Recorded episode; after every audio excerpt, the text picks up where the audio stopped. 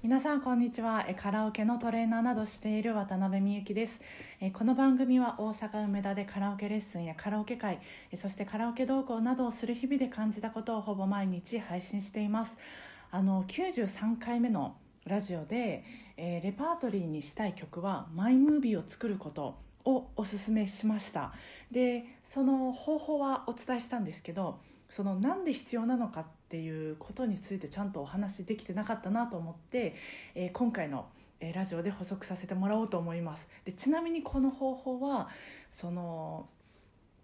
強烈なそのオンリーワンの歌を歌うための方法です。なのでそのこれを聞いてくださってる方の中にはいやそこまで求めてないよっていう方も、まあ、多いんじゃないかと思うんですけど、まあ、おしゃべりしたいと思います。で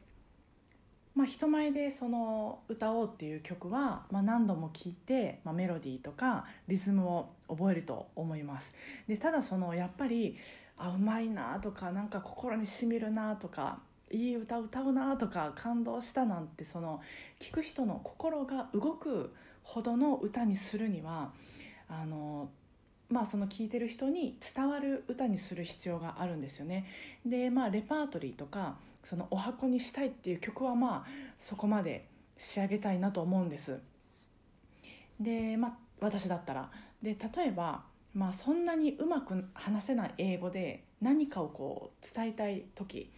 その、まあ、間違いのない文法とか発音も大事なんですけど一番大事なのはその結局その何を言いたいのかっていうことですよね。でその言いたいことがあってそれをしかも自分でちゃんと理解して言語化してでその言いたいことが伝わる単語とか、まあ、言い方を考えていくっていう順番になると思います。で音楽の場合はその言いたいことっていうのは、まあ、メロディーとかアレンジにあるんですよねで歌詞じゃないんですで、まあ、このことはちょっと何度もレッスンとかラジオとかで、えーだいぶお話ししてるので もう耳にタコみたいな人もたくさんいらっしゃると思うのでここではちょっと詳しい説明は省くんですけど歌詞ではなくて曲にあるんですよね。だからその、まあ、歌う人歌手は、まあ、曲、まあ、できれば伴奏を聞いて感じたことを、えー歌にしていく。まあ声で表現していくっていうわけなんです。で、まあ、その 感じたことを瞬時に声で表現できる歌える人はいいんですけどそれ結構なかなか難しいと思うんです、えー例えばそのマラソン選手が初めて走るマラソンコースでもうどんな起伏があってもパッと対応できてで自己ベスト出すみたいなものなのでこれなかなか難しいと思うんです。ということで、まあ、その言いたいこととそれが相手に伝わる単語とか、えー言い方をそのつなげるために必要なのがマイムービーなんですよね。でマイムービーに合う声を、まあ、出せるように、まあ、練習していけばいいんですよね。まあ、前々回私がおしゃべりした、えー例えに出させてもらったその「真夏の果実で」えー A メロで何て言ったかな私のマイムービーがあの悲しみをこう隠して抱えて笑顔で生きてる人の様子みたいなこと言ったと思うなんか全然違うような気もするんですけど言ったと思うんですけどそういう場面をが相手に伝わる声を出せばいいんですよね。出せるように練習していけばいいってことなんです。なので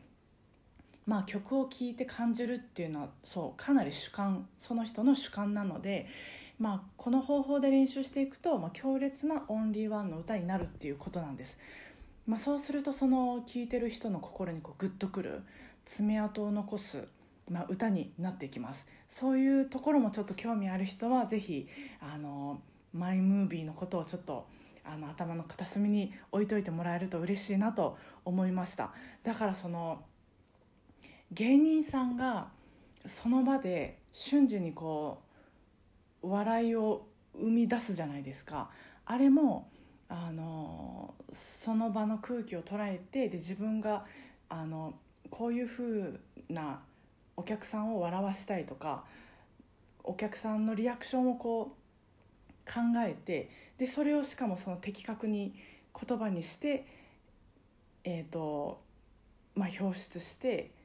言葉にして笑わしてる笑わしてるというかその狙ったリアクションを取ってる芸人さんも結構いると思うんですけどそういうのってやっぱりすごいことなんだなと思うんですよ。まあ、ちょっとなんか最後よく分かんない話になりましたけど、えーと、マイムービーのこと,、えーとまた分かんないなっていう方はレッスンでも LINE でもご質問ください、えー、それでは今週もお互いご機嫌なカラオケライフで過ごしていきましょう。今日もお疲れ様でした。